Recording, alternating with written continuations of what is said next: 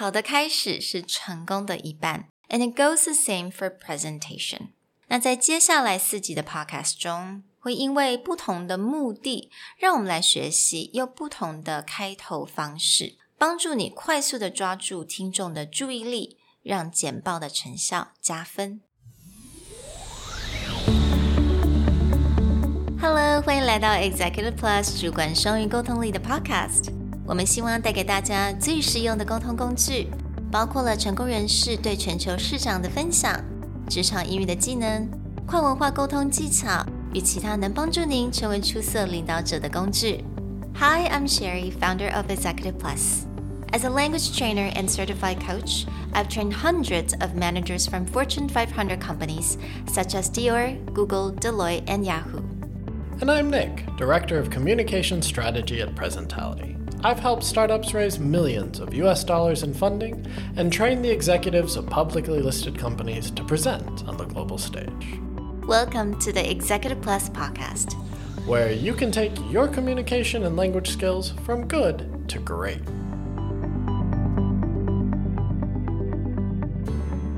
Hey everyone, welcome back to the Executive Plus podcast, episode 58. Over the next few episodes, we're going to share with you ways to frame out the beginning of your presentation to really focus on what you want to do educate, inform, persuade, or motivate. 那在接下来的四个单元当中，我们就会着重在你要怎么样去做简报的开头。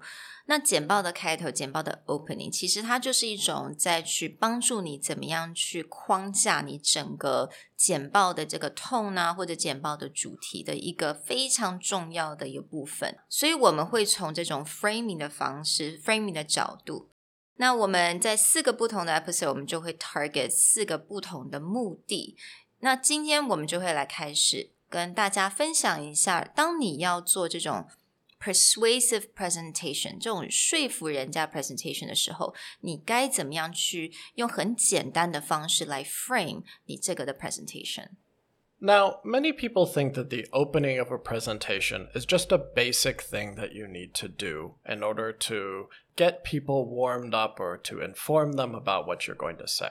But how you open is actually one of the most important things because its purpose is to frame how you want to create your argument or to frame your thought process so people can follow along with you. It's not a series of, oh, hey everyone, I hope you're doing well. It's actually very much the thing you use to get someone into the same mindset as you.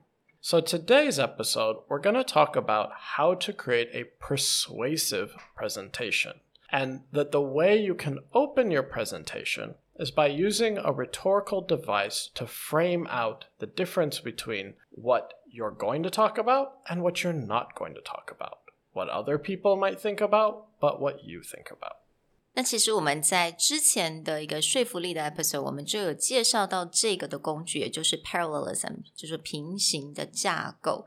那刚刚 Nick 是讲的，其实很简单，它就是在把框出来，就是 this is about，this is not about，or this is，this isn't，像这样子的方式，让你很快速的，大概三到四句的这个长度，你就可以做一个非常有说服力的这个 opening。So, with parallelism, it's a very simple way to show a contrast between one idea and another idea and frame out the key point that you want to make. A great example of this is something we shared in a previous episode where Obama gave a speech talking about his idea that this is not about one side of the US versus another side of the US. It's not about one type of citizen against another type of citizen. It's about being together. And so he makes a statement using this parallelism. I say to them tonight, there is not a liberal America and a conservative America. There is the United States of America. There is not a black America and a white America and Latino America and Asian America. There's the United States of America. As you can see, he uses this very simple parallelism to carve out the way that he's talking about us. I think he made it very clear that it is about unity. Yes. You can use similar kind of parallelisms to frame out your argument. Aside from there is and there is not, you can use things like they do, we do, they believe, we believe, this is about, this is not about.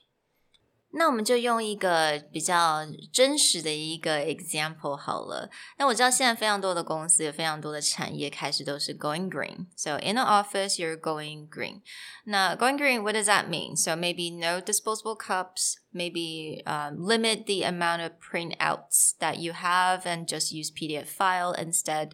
那这样子其实通常都很多人。 其实他们要改变他们的工作的方式、工作的行为，对他们来讲都是一种麻烦。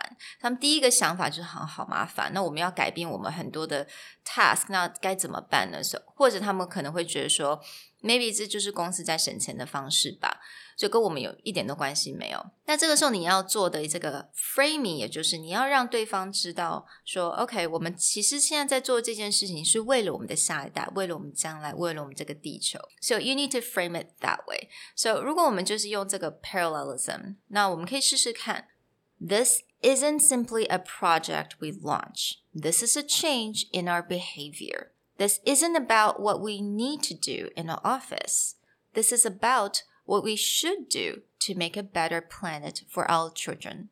And today, ladies and gentlemen, I would like to propose a plan for us to make a difference. 所以很快速的，你在这个简报的 opening，你就框架了这个我们现在在做这件事情的目的地在哪里，and to make a more persuasive presentation. As you can see in the example Sherry gave, she framed it out as this is not about the company, this is about our larger difference for future generations or for the world. Now, you could also reverse the example and go, okay, maybe people don't care so much about the world as an environment, but they may care about, you know, a better office situation, right? Less trash, less paper sitting around the office. So you could use the same parallelism and just switch it. When you are trying to frame out something, you always want to take what you think are going to be the biggest concerns or the biggest barriers for your audience and then frame your persuasion around that idea. Let's take another example. Let's say we actually want to transform the brand image of the company. Now, this is something that I've seen a lot of people have concerns about. A lot of people feel, oh, marketing and branding is just spending a lot of money without any kind of results. Or you know, oh, I don't think Taiwanese brands really uh, have this world changing effect the way that European or American brands do. So if I know this about my audience up front, I will frame my opening to be persuasive against these ideas that are already in someone's head. So if I was to start a presentation about changing the brand image, I may say something like, This is not about a marketing ploy for short term gains. This is about sharing our value and experience with the world. Others believe in slight profit margin jumps. I believe in huge customer experience jumps. Some believe Taiwan isn't capable of big brands, but I believe this will be a world leading brand. Today, I want to share my plan to develop our company brand. 那刚刚 Nick 的 example，也就是他就用到了这些 "This is not about this is about. Other believes in. I believe in. Some believe, but I believe. 这种非常简单的一个方式，你就可以得到了这种帮助听众跟观众去框架出你现在做这个 presentation 的目的是在哪里。 well, we hope that going forward, the next time that you need to convince or persuade people in your presentation, that you'll use this simple rhetorical device to really frame out the opening and get them into your own mindset. 我希望大家觉得今天的 episode 非常的实用，and 如果大家有机会能够用我们这些建议的话，然后去试试看做新的一个 presentation opening，你可以分享给我们。Uh, welcome you guys to do that. We'll talk to you guys next time. Bye. Bye.